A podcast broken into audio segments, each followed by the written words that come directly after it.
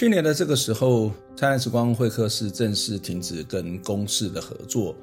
没想到走到现在也快一年的时间哦，非常谢谢这段时间陪我们一起灿烂的朋友。而在过去的五十二个礼拜，灿烂时光会客室每周都透过人物的专访，跟大家一起来探究社会的争议事件。同时也去了解这些争议性的问题背后所存在的一些制度上面的现象跟问题。就算我们的资源非常有限，但是仍然是战战兢兢，不曾停歇。未来呢，我们也会更努力的向前迈进。在新年的前夕呢，特别要来为大家回顾灿烂时光二零二一年不容错过的精彩访谈。我们选出的议题包括了一直以来我们很关注的香港以及香港传媒的困境。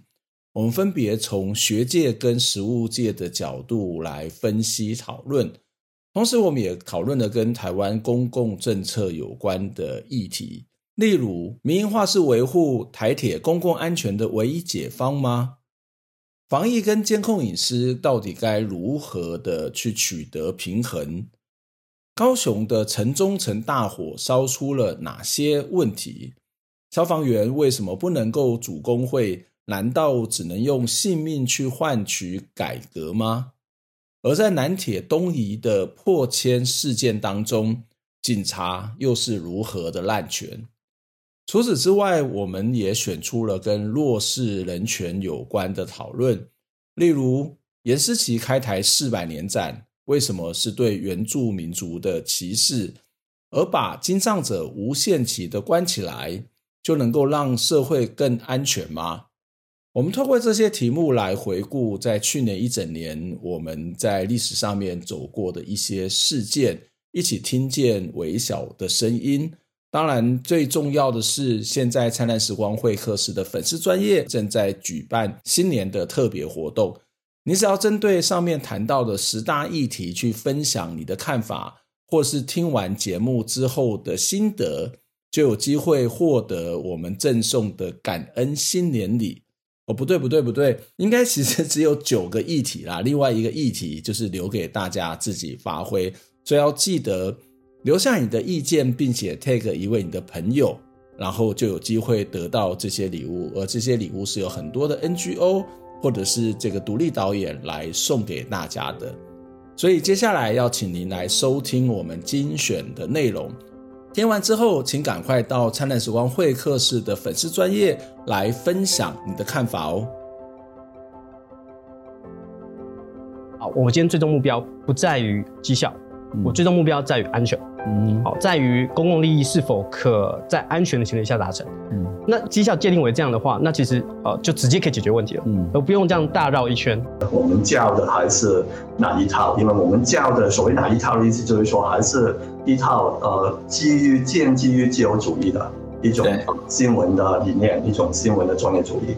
我们还是觉得那一次才是才是我们真正那个社会真正需要的新闻。我们要做这些措施之前，是要给民众足够的资讯去下判断。嗯、那这个资讯可能不是告诉大家说，哎、欸，没有收集个资或者是怎么样，我、嗯、收集是要捍卫这个的新闻自由的。那么现在我们就只剩下一把口，一支笔，可以说可以写，就是唯有用声明。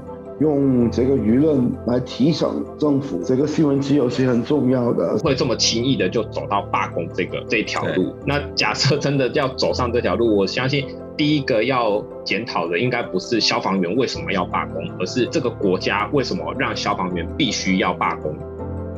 这个才是造成我们病人有可能会失控的原因。所以他并不是就是因为那个病，而是因为这个病后他没有获得好的支持。你当然可以去纪念，你当然可以去讨论，我们当然欢迎很多元的讨论历史的方式。但是你在做你自己从你自己意识形态或观点出发的时候，你其实有一些可以避免，比如说你可以不要用“开台”这个字，去协助他们的社区组织可以正常的发挥他们的功能。